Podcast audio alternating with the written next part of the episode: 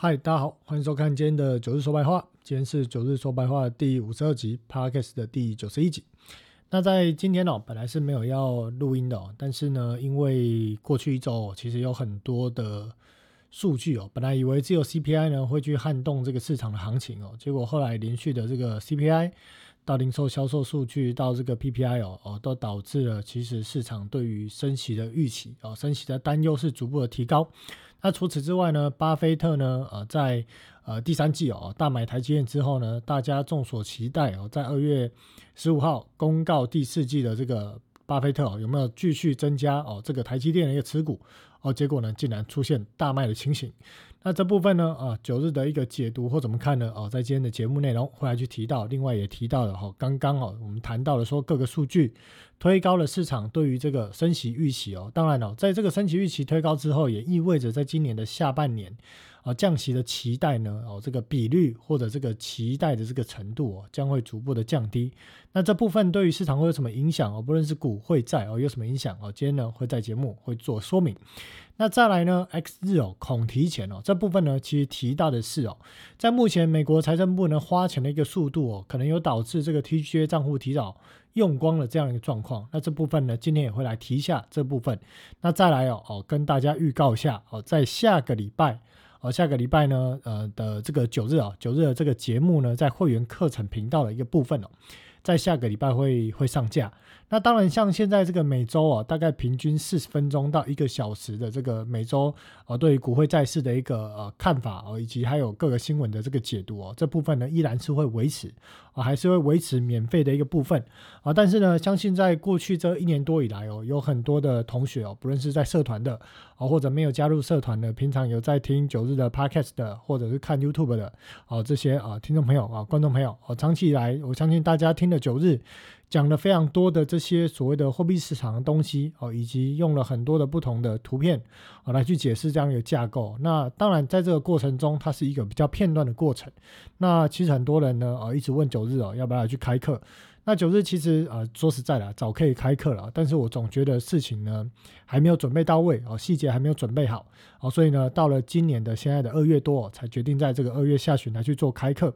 那会员的频道的内容，在这个所谓的课程的部分哦，哦，简单介绍一下哦。这课程的内容其实会涉及到很多的东西了哦，里面会涉及到包含了一些观念，还有架构。那当然，这个观念到架构会用整个。有流程化的一个体系哦，啊，来去跟大家来去做介绍。那还有包含的这个架构之外呢，哦，里面细节的部分啊，资料要去哪里查，以及我们如何将这些所学到的这个知识架构来去跟时事新闻做结合，啊，这部分呢，哦，是可以活用在股市。汇市债市上哦，都是有利于在交易上的一个判断哦，跟操作胜率的提高。那这部分的一个课程内容呢，其实收费也不高了哦，就是具有专业价值，但是呢又不会太浮夸的费用啊，就是每个月大概是一千两百块左右。那我相信这样的一个课程内容呢，九日也不会随便乱推东西哦。我相信如果你去哦做这个会员频道的这个购买或去订阅的话啊，你对于整个金融市场的全局跟理解。哦，不论你在做多或做空，或者我们刚提到的你在做股市、汇市、债市哦，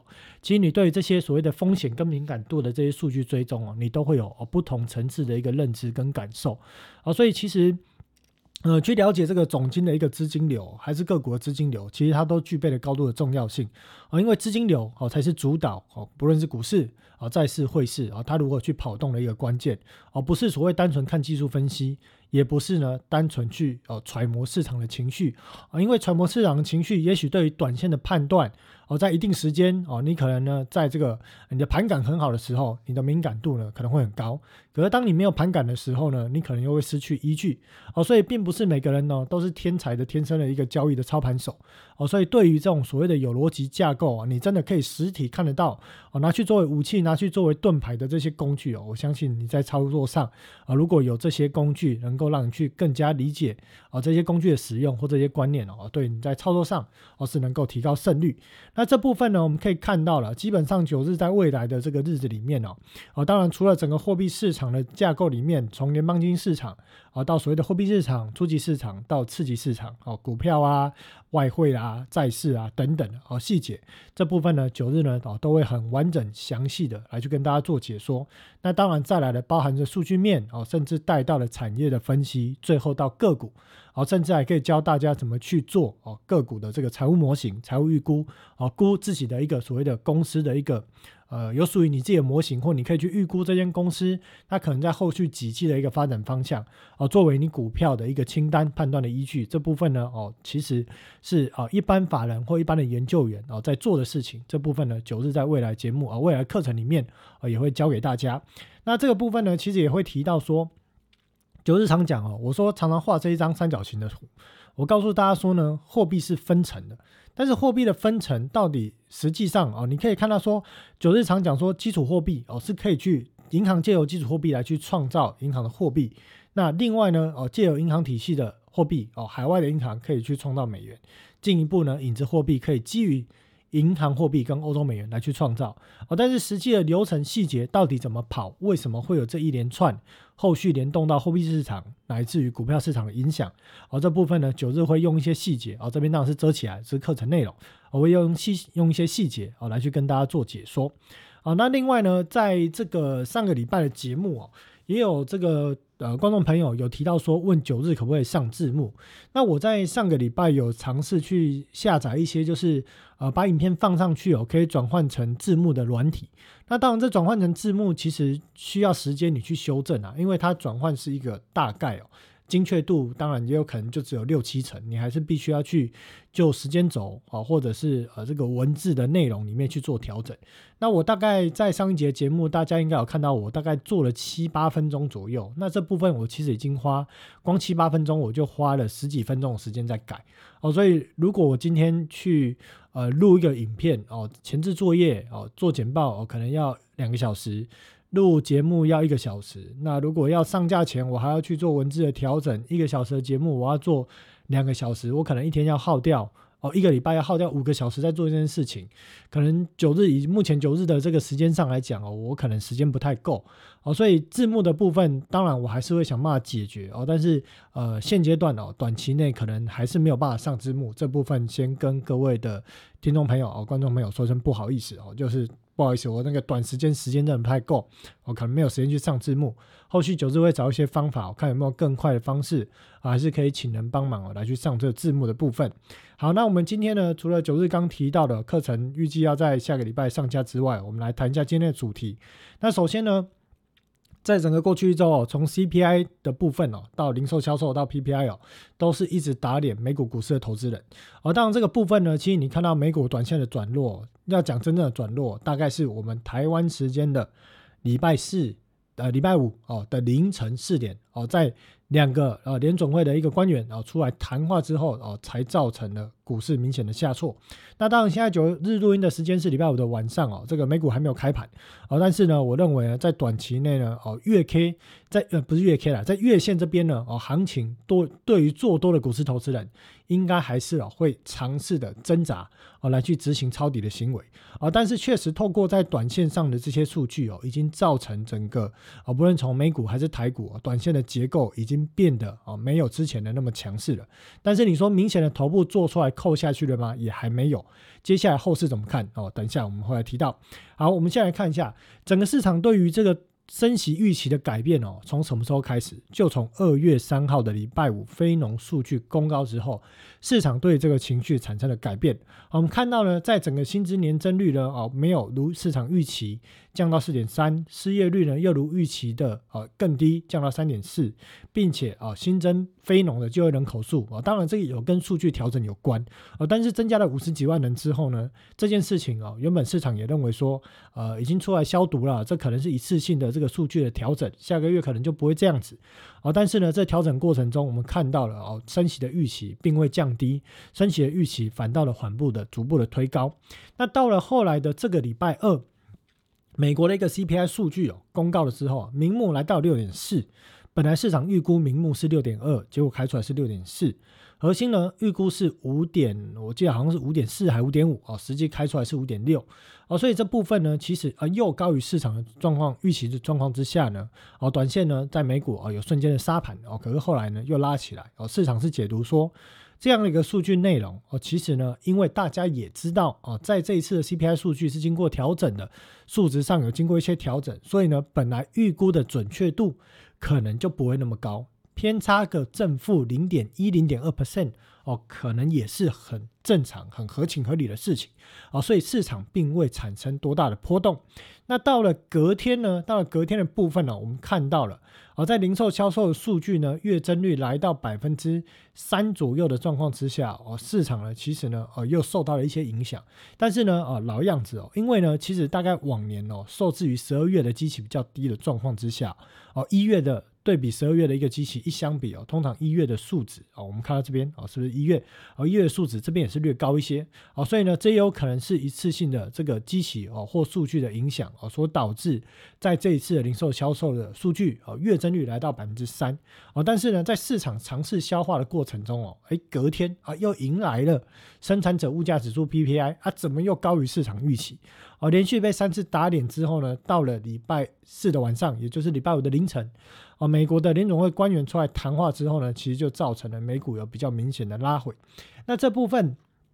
九日在这边放了一张表，就是提到说，市场会讨论说，为什么，或者说大家会去思考说了，为什么零售销售数据呢，在一月还可以表现那么强劲？可是美国人民众口袋不是没钱了吗？哦，确实，美国民众的口袋没什么钱。哦，但是呢，因为呢，目前还没有面临全面的大量的裁员，哦，所以呢，美国民众还是可以透过借贷这件事情来去维持它的开销，哦，所以我们看到了黄色的柱状图的背景图，这个未偿还消费信贷余额的总数，哦，已经来到了四点七七兆左右，哦，持续的哦，每一个月哦，逐步的来去稳健做攀升，哦，所以呢，这部分呢，会不会继续成长？就是认为会。那这个什么消费力到什么时候呢？才可能会出现明显的骤降哦？一定要等到企业大幅度的裁员哦，才会出现这个情形哦。否则呢，现在面临的问题是哦，有市场在讨论说，呃，这个现在美国的通膨逐步的下降了，那再加上呢，这个整个经济状况还是很火热哦，这会不会最后就是变成表示美国经济很强劲？那呃，在这个很强劲的预期之下呢，股市会继续持续的上涨？哦，当然，我个人是不认同这样的一个看法。主要的原因是说，嗯，在整个股票市场的行情的一个推动的状况哦，还是必须要有更多的钱来去执行这个价格的推高哦，否则呢，其实我们回顾呢，在一九年之前哦，哦，正常的一个 Q E 时期哦，或者乃至于一七年、一八年哦，没有大量的 Q E 的时代。哦，股市的上扬其实都是震荡逐步走高的态势哦，区间震荡带哦小缓缓步的一个突破的一个态势哦，来去慢慢的往上垫哦，不至于说呢哦，你每次呢一出现了打底的行为，然后就开始一路狂喷，涨个二十趴、三十趴哦，然后股市又创新高哦，这样的一个概念呢，在今年不会存在啊？为什么？因为今年还是货币的紧缩年。哦，不论呢是还在升息也好，甚至九日哦，基本上哦，全世界啊，应该不是说全世界啦，哦，全市场台湾的市场的主流的台面的网红哦，没有分析到所谓的缩表这一块深度的影响的部分哦，九日从去年哦，陆陆续续都有告诉大家缩表的冲击啊，但是呢，我不会呢啊，每天啊这个所谓的卖恐慌哦，就是卖这种恐慌的情绪哦，告诉大家说哦，这盘呢啊会死得很惨，要崩了啊，再次要崩盘了等等的之类。哦，因为呢，我知道说这样的一个谈话可以让大家哦吸引所谓的粉丝，吸引观众的注意力，但是这样的一个过度的看多或过度看空的这种言论，对大家的交易哦是没有帮助的哦，也对于九日在专业度的提高或想要做出专业价值这件事情，它是扣分的，是没有帮助的哦，所以呢，我还是会就事论事，看到什么有什么合理性啊，我会就会进行比较温和。但是至少是合理的分析的方式来去跟大家分析这件事情到底有没有什么影响，影响的程度有多少，或者这件事情可能不重要，为什么不重要？我都会用哦很完整的逻辑架构，很合理的哦分析的模式来去跟大家做说明哦。所以这个部分呢，目前的缩表的冲击，等我们会来提一提。好，这个部分我们待会来提。那另外我们刚提到的。生产生产者物价指数也高于预期的状况之下，啊，美股短线呢连续三天呢被攻击的状况下，这个多方是有点软趴趴，哦，但是我认为呢，在月线哦没有明显的这个月均线哦没有明显的被灌破的状况收破的状况之下，股市里面哦美股股市里面的投资人哦应该还是有一丝丝想要去逆转这行情，让这行情持续推高的一个空间，哦，但是呢，你说这边哦可以去做多吗？追多吗？哦，我还是老话一句啊，如果呢你把这个行情整个区间震荡带切割成三大块哦，各三分之一，那现在就是在区间的三分之一最上面的那三三分之一那一块哦，这个行情我是认为你不太需要在这边追啦哦，你真的很手痒很急迫的哦，不做多哦，感到很痛苦哦，感到好像家徒四壁，呃，你也至少哦等到回到区间震荡的中原来去做吧啊，但是更安全的位置，我会建议哦，等到回到区间的下缘。哦，你在这个部位，在这个位置来去做交易哦，会是比较安全。好，我们来看一下呢，在这个美国的哦两位的一个联储，到底昨天啊礼拜五的凌晨到底讲了什么？哦，首先呢，克利夫兰的联储哦 Master 他提到了说，在二月初的 FOMC 会议上面哦，他其实呢就认为说需要升息两码啊，当然当时最后是升息一码，但是他说。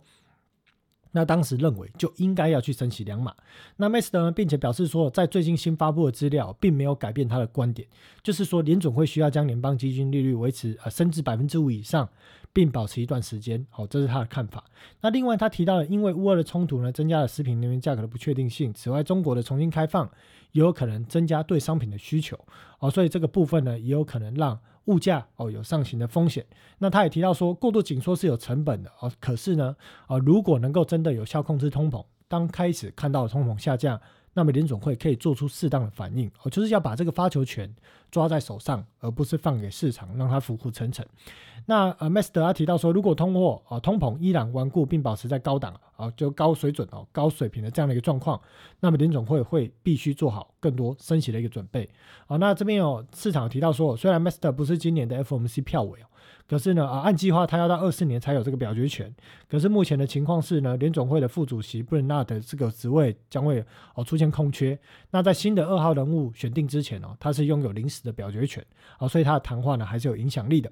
那再来，我们来看到呢，圣路易斯联储的这个主席哦，Brother，他提到说呢，啊，这也是行长了哈，他提到说呢，啊，不排除在联总会三月份的一个呃会议上面哦，支持升起两码，而不是其他官员暗示的一码。他曾主张本月在早些时候联总会会议上就要升起两码，而他的意思跟 Master 一样哦，他就是说呢，二月他就认为应该要升两码，哦，所以呢，在现在看到这些数据的状况之下，他认为至少哦三月应该要升两码，并且呢，要将联总会的政策利率提高到五点三七五 percent 以上的水准，哦，所以呢，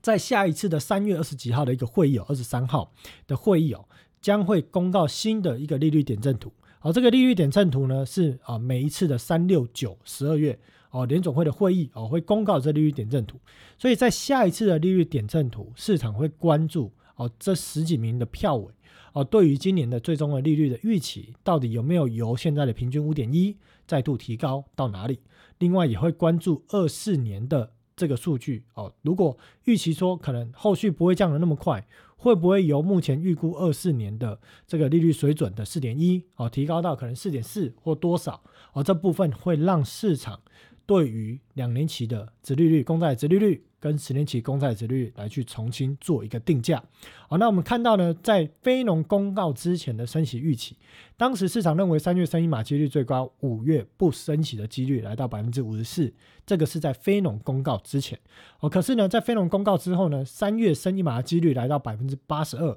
五月升一码几率来到了百分之七十六，哦，出现了明显的改变。认为不升息的可能，五月份不升息的可能，从我们刚看到的五十四趴。降到剩下七点八 percent 哦，明显的骤降，并且认为六月有可能再升一码的几率来到了百分之五十三点多哦，所以呢，我们看到说，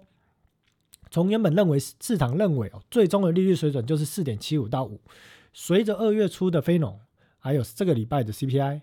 零售、PPI、官员的谈话哦，这整个升息预期已经从原本的四点七五拉高到了五点二五。拉伸了接近两码左右，会不会更高？不知道，这个要关注后续官员的谈话，以及三月十四号的非农数据，好会去决定这个利率水准会不会更高啊？但是呢，如果你要九日硬要给个答案，我认为啊。最终的一个利率终点应该是落在哦，以目前这样的一个态势看起来，应该还是会落在五点二五到五点五之间的可能性会是比较高哦。那两年期公债值利率呢？当然九日哦没有每天录节目啊。为什么没有每天录节目？当然我知道很多的这个呃朋友，这个网呃这个网友或同学哦，希望九日每天录啊，但是呢，因为没有每天有那么多时间可以讲这些东西啦。那当然也不可能每天都有必须性要讲的东西。我倒希望说，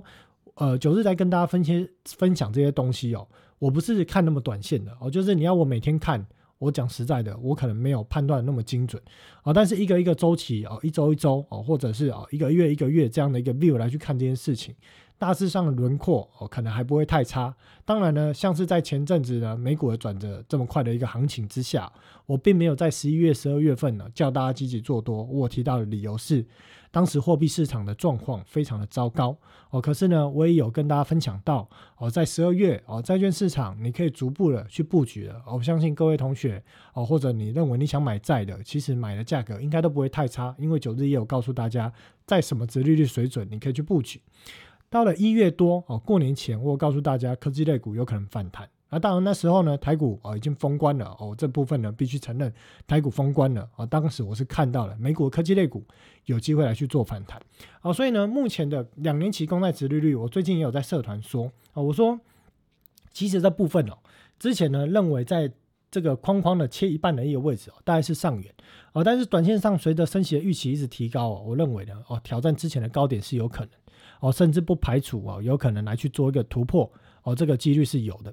那在十年期公债殖利率的部分呢？哦，那个有同学问我说：“哎，九日，你说不？你说有可能会过高，过的是哪个高？哦，我讲的是这个十二月末的这个高啦，不是十月中旬的这个高点。这高点我认为不会过哦，但是呢。”十二月底这个呃，十二月底这个高点，我认为是有机会过啊，因为你去算下来，在之前的这个所谓的 FB 直播里面，我有教大家怎么去算哦，这个折利率的部分，当然未来课程也会提到怎么去算啊，哦，这部分有教大家哦，所以这部分呢，预期应该是会突破这边的高点，应该是没有问题。但是呢，在十月中旬哦，或十一月初这个高点啊，我认为现在算起来应该也不至于突破。哦，所以呢，在直日的看法，过去一周其实有改变，那也有在 F B 的社团里面，哦，跟大家来去做解说。好，那在利差倒挂的一个部分哦，今天刚好同学又问我说，那现在的呃十年期国债直率持续推高的状况之下，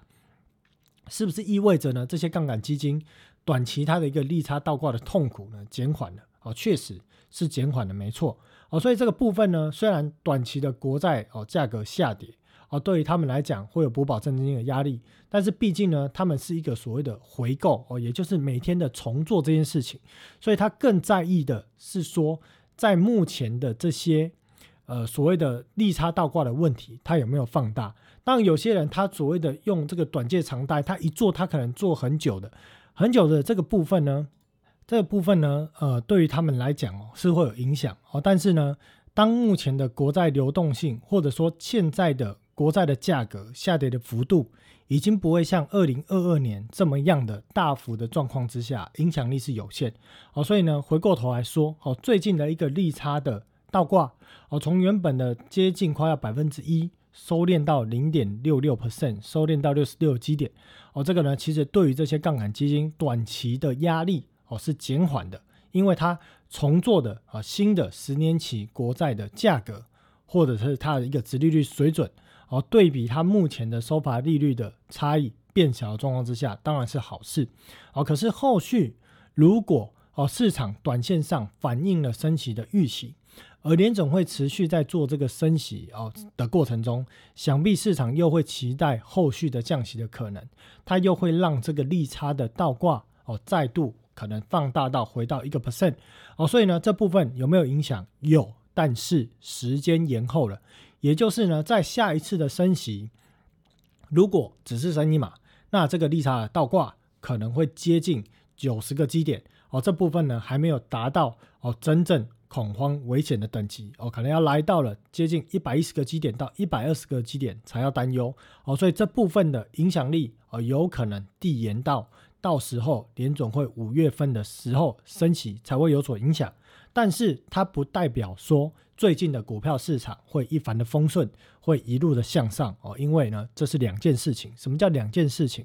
股票市场短线的波动哦，这个部分呢，当然跟短期的市场的乐观情绪有关系，也跟啊目前如果说整个资金的紧缩在现阶段是没有冲击力的状况之下，它不至于产生大幅大跌的情形。但是呢，九日有提到。当整个资金总量是在萎缩的过程，区间震荡是合理的一个状态，也是高纪律的一个状态。哦，所以呢，纵使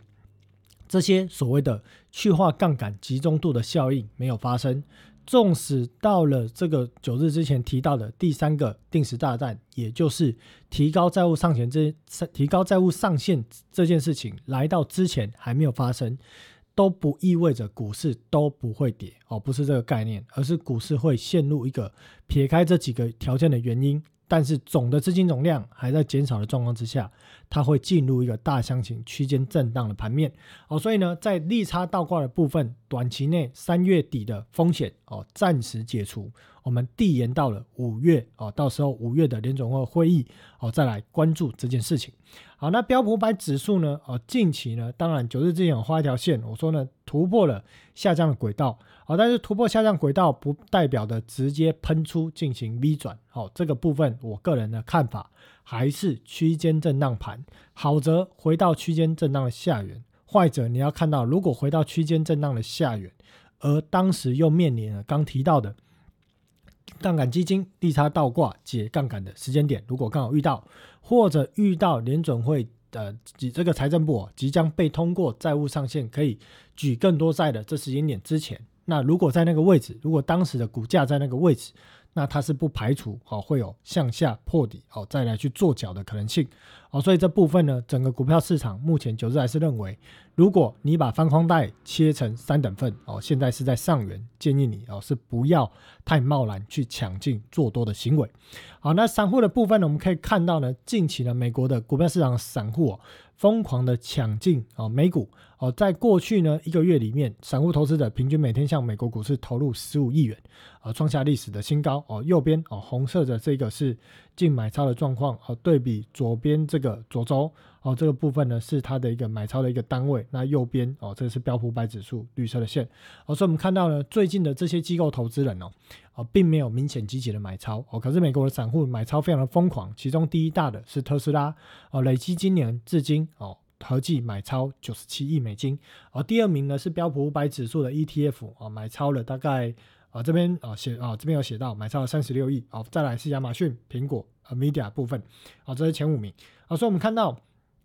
最近的美股的一个投资人哦哦，其实呢还是很积极的投入股市。那这部分呢就提到说，到底为什么没有存款，可是呢他们还是有钱来去做股票？而，这部分呢有可能是用借的而，因为呢纵使利率水准在百分之五，但是只要他没有面临失业的状况之下。那如果认为报酬率高哦，一般投资人还是会去借钱哦。其实你就换个方式讲嘛，你觉得这句话很苦烂吗？其实不会，你换个方式讲啊。如果呢，现在台湾的一个利率水准拉到百分之三哦，但是你认为股票市场好便宜哦，你去借你的啊，不论是房贷啊、信贷啊，啊，你可能借借利息成本啊，可能在百分之，假设现在利率水准在百分之三然后你可能去借的这个利息可能就四趴多啊啊，四趴多一点，但是你会觉得哦，我买股票这报酬率可能高于四趴，你会不会去借？啊，会去借哦，所以这个部分呢，哦，其实我认为哦，散户在美国的投资人哦，他可能本身还有一些余额的存款，另外他有可能去借钱来去推高这股票市场哦，应该说他会去执行买股票的这个动作。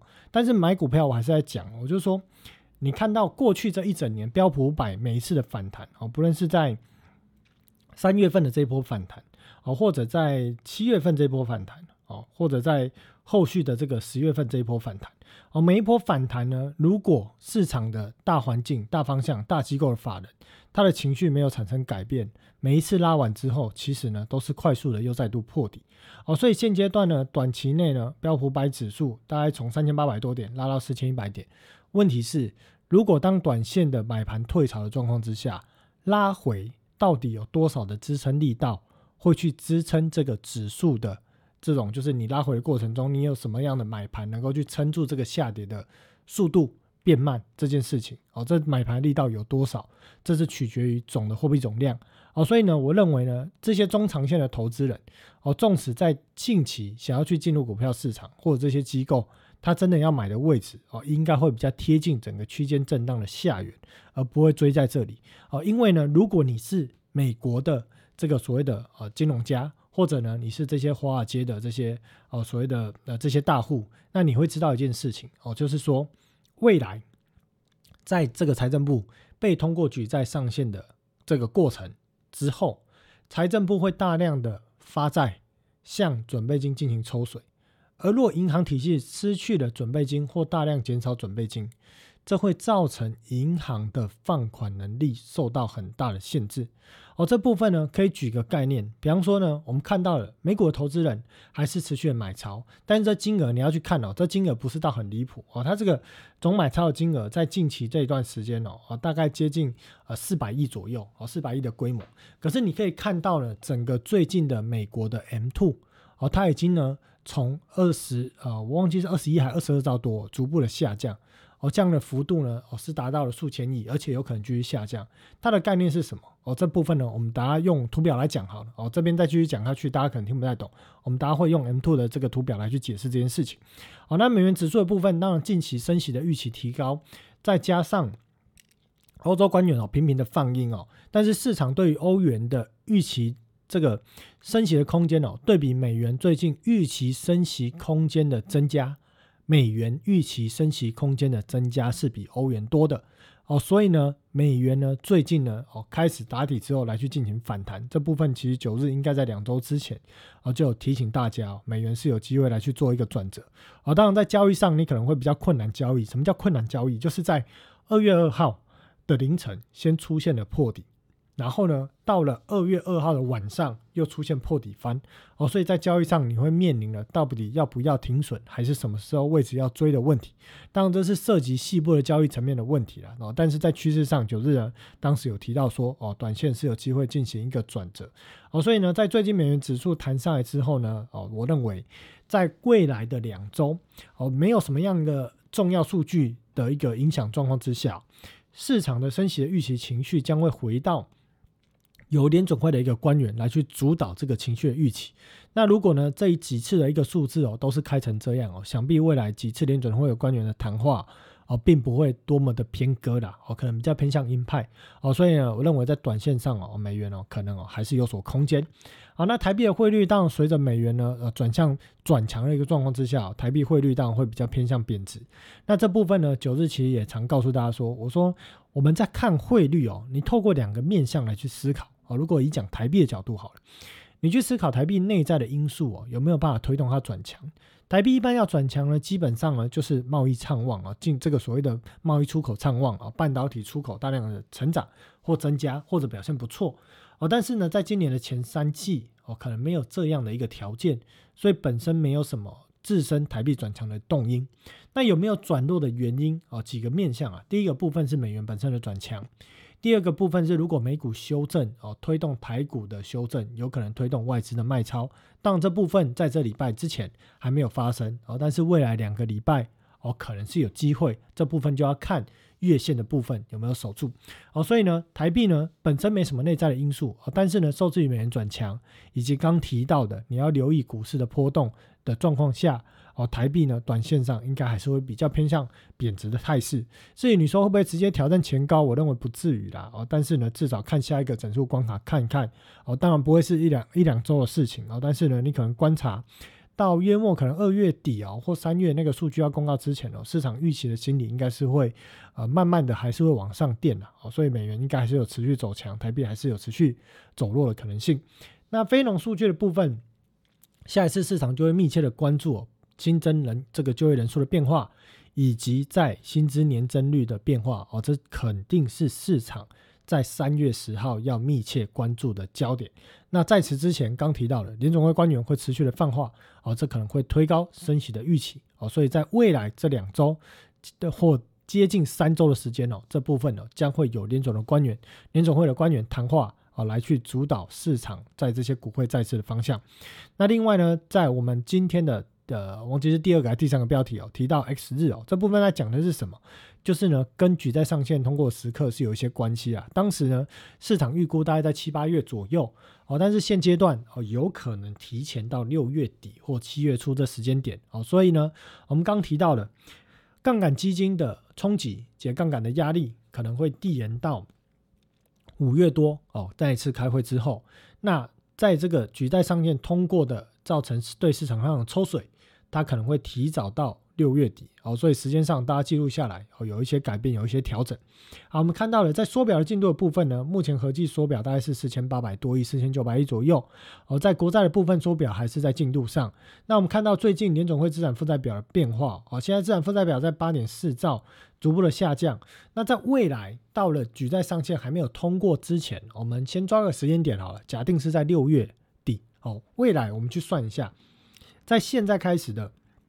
二三四五六哦，五个月，五个月呢？联总会就以国债哦，MBS 我们就不谈了，谈国债哈。国债缩表五个月乘以六百亿，大概要再缩三千亿。现在财政部 TJ 的账户金额是四千九百多亿哦，所以呢，我们预估哦，这个美国的参众议院会让它花到接近快要剩下哦五百亿左右哦，才会让它通过举债上限哦，所以财政部大概还会向市场降准备金。哦，灌输四千多亿的这个资金，在未来的哦这个二月的下旬、三月、四月、五月、六月五个月哦，所以一来一往，你会发现未来的准备金的余额也大概接近撑在三兆到三点一兆左右。那这部分呢，当然大家会问说，那隔夜会逆回购呢？它钱不会出来吗？我认为，如果联总会没有到升息终点的那一刻哦，这隔夜逆回购的钱基本上是不太会出来哦，因为呢，它只要一买债。啊，面对联总会如果还要继续升息的压力，啊，这个债券价格就要继续跌啦。啊，所以呢，这些货币型基金的钱哦，是不太会去冒这个风险，啊，宁可放在联总会的隔夜逆回购，哦，还比较安全些，哦，所以在未来这一段时间到六月底缩表这件事情，不是没有影响，而是未来因为现在遇到了举债上限，到了六月底或七月初通过举债上限之前，缩表是对市场不会产生冲击的。为什么？因为财政部的钱会流回到准备金，而缩表这件事会让流回准备金的钱变少。可是，一来一往，九日这边画了虚设的绿线，告诉大家：好，未来准备金啊，准备金红色这条，啊，未来准备金哦，大概就是维持在三兆左右。好，所以呢，从现在这时间点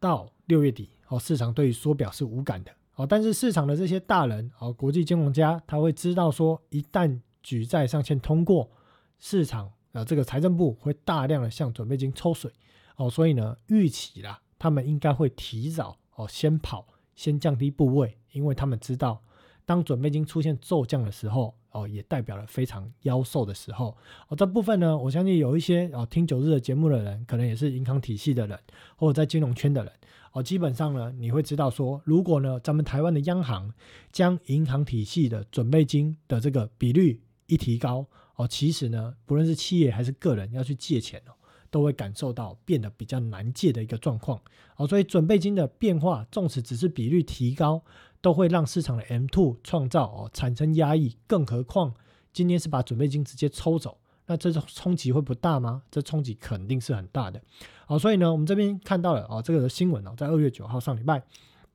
写到说呢。根据美国国会预算办公室哦，CBO 的呃这个 CBO 的一个预估哦，美国联邦的预算赤字正在扩大哦，在他们的一个财年，财政部的财年是十月一号开始哦，在十月一号到现在的四个月前四个月哦，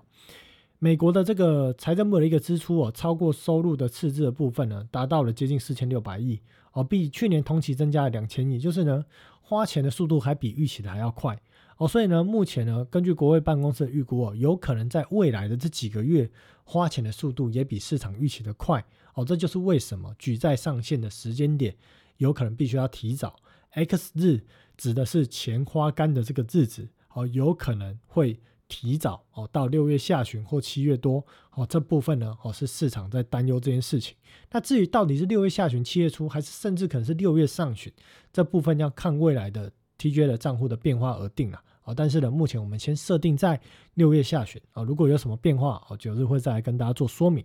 好，那另外也看到了说，呃，在这个这一则新闻啊，一样啊，延续刚刚这个新闻，哦，是提到了说，在过去一段时间哦，呃，又因为。呃，联总会在升息后面临亏损哦，支出的利息超过这个收入的部分了，所以也没有办法向财政部哦再去哦输送这些丰厚的这些利息收入哦，所以这部分也会造成哦财政部花钱速度变快的原因哦，所以呢，呃，整体而言呢，哦，我们在未来的课程里面会去解释到联总会缩表的细节，哦，到底呢这个 T 字账是什么样的一个关系，为什么会产生这些影响，我们会用课程内容来去跟大家做说明。那除此之外呢，九日也常讲的一级交易商，为什么一级交易商哦做市商，他的一个准备金的余额哦。当然，你说这些一级交易商，呃，跟准备金有直接相关吗？哦，因为基本上很多一级交易商都是商业银行，哦，所以呢，准备金的余额其实呢，高度的影响在这个一级交易商它的造市能力。那一级交易商到底跟各个子市场、各个不同的基金的借方贷方到底什么关系？啊，未来也会在课程里面哦，用详细的图表来去跟大家做解说。好，那其他新闻面扫描，我们看到雅虎这部分，它要来去做裁员哦，裁员人数是一千人哦，但是呢，占它的一个裁员人工的数量哦，大概呢是占它呃它的一个呃到二零二三年底前哦，裁员二十 percent 以上的员工哦，就是一千人，大概占了它百分之二十哦，所以雅虎的部分呢也开始来去做裁员。那再来呢，瑞信呢创下了自二零二二年以来。哦，二零二瑞信二零二二年创下了自二零零八年以来，哦金融危机以来最大的年度的亏损。哦，整个二零二二年净亏损七十三亿瑞郎。哦，所以这部分呢亏损严重。那我们看到了这边有写到说，在二零二二年的四个季度哦，大概有三分之二的资金出现净流出，出现在当年的十月。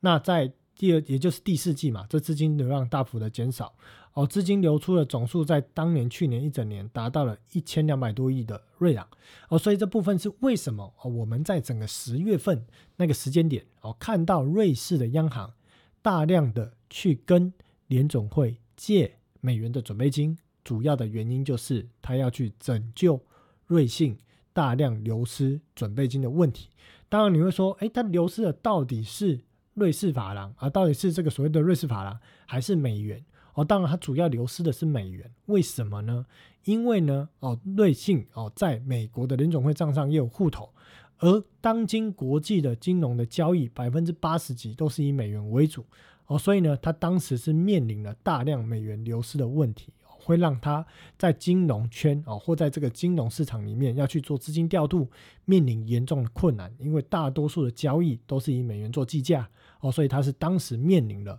哦，在美国账上的钱哦，大量的被客户哦抽资的这个问题哦，所以需要大量挹注美元的准备金。那这部分呢，准备金要找谁救？当然就只剩下了啊，瑞士的央行。来去跟联总会借钱，才有办法拯救它。哦，所以这个部分呢，呃，瑞士信贷呢，其实在去年第四季面临大量的资金净流出。那我们看到亏损的部分啊，或者获利表现的部分呢，啊，这边收入啊，收入的部分从去年的第一季开始出现了骤降啊，所以瑞士信贷啊，详细的部分有兴趣的同学，大家可以再看一下哦，整个获利表现跟收入的状况哦，在去年是非常糟糕。好，那再来。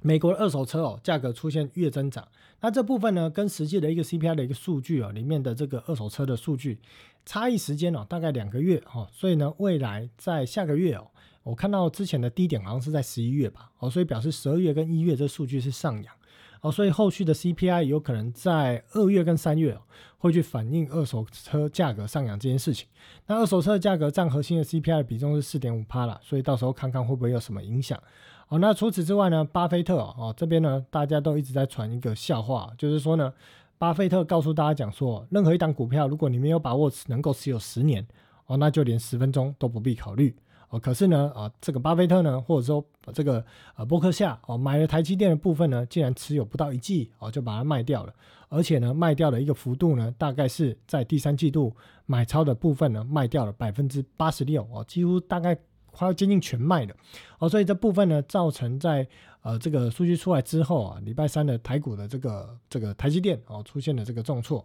那当然也有人说呢，这部分呢，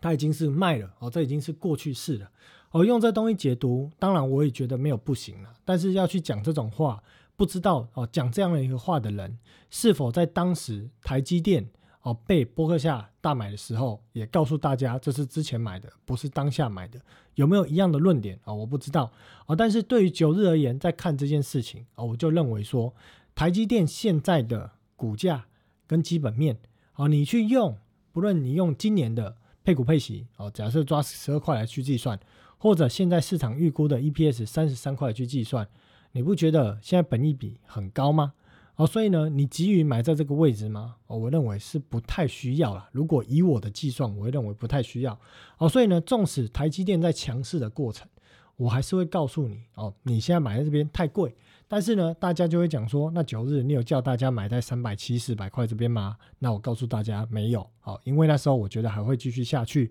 因为美国的货币市场资金状况非常的糟糕哦。但是呢，后来透过了十一月动过手脚的 CPI 逆转了市场的氛围之后呢，哦，推动了在美股哦或台股的一波反弹哦。所以那部分呢，九日是没有抓到，但是没有抓到意味着这个价格再也不会回到那边去吗？哦，不见得，为什么？啊，因为呢，今年是货币持续紧缩的一年，哦，所以在此之前，你必须要用二零一九年的角度来去看这个市场的变化，而不要老是拿二零二零年跟二一年全球大 Q E 的时代去看现在股市的走向。如果你用那个角度去看，你可能会追在很高的价格，你可能会吃亏。哦，但是呢，如果你仔细的去看过去台股从二零一零年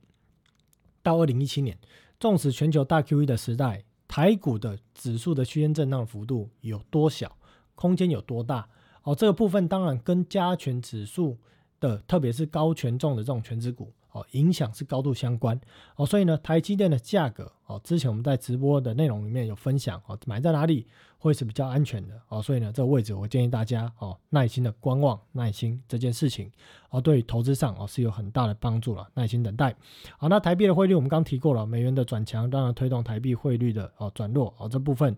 短线上我认为还只是刚开始而已。好，所以呢，整体而言呢，今天呢，我跟大家分享了一下，哦，过去这段时间数据的变变化，哦，影响了市场对于在过去一段时间升息的预期，哦，当然也改变了降息的一个预期。